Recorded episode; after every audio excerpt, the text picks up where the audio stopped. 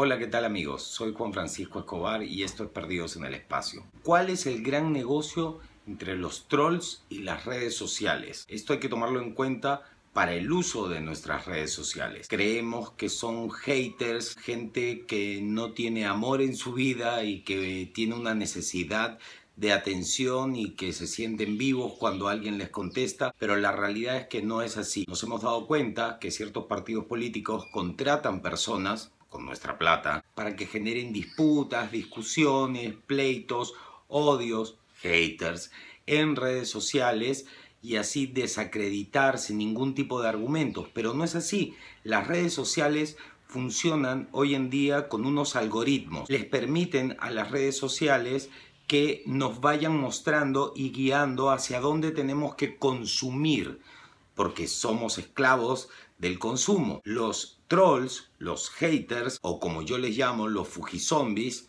no necesariamente tienen que ser de ese partido político, son gente contratada, un grupo de jóvenes que trata de meterse en donde alguien genera un contenido que valga la pena para así llamar la atención. En el momento que tú les contestas o que tú les replicas o que tú devuelves el insulto, lo que estás generando es que estos fujizombies, estos zombies, estos trolls sean visibles y jalen gente.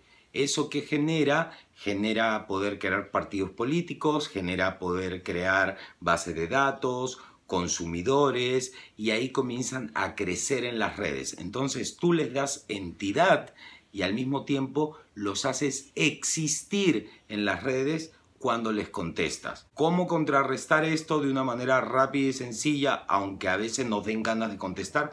Yo soy de los que generalmente me tomo el tiempo y a veces contesto, pero no hay que hacerlo más. La única forma de corregir esto y hacer que desaparezcan y no les paguen además por hacer lo que hacen es simplemente ignorarlos y de inmediato bloquearlos. Así van a desaparecer los zombies, los trolls y este negocio generalmente usado para que consumas y muy utilizado en la política para generar masa. Espero que les haya sido útil. Pasen una buena semana. Nos escuchamos en Oasis en la mañanita con Sin Paltas.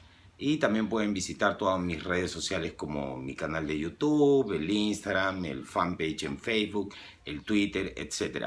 Soy Juan Francisco Escobar. Tengan cuidado porque la calle está llena de políticos y esto fue Perdidos en el Espacio.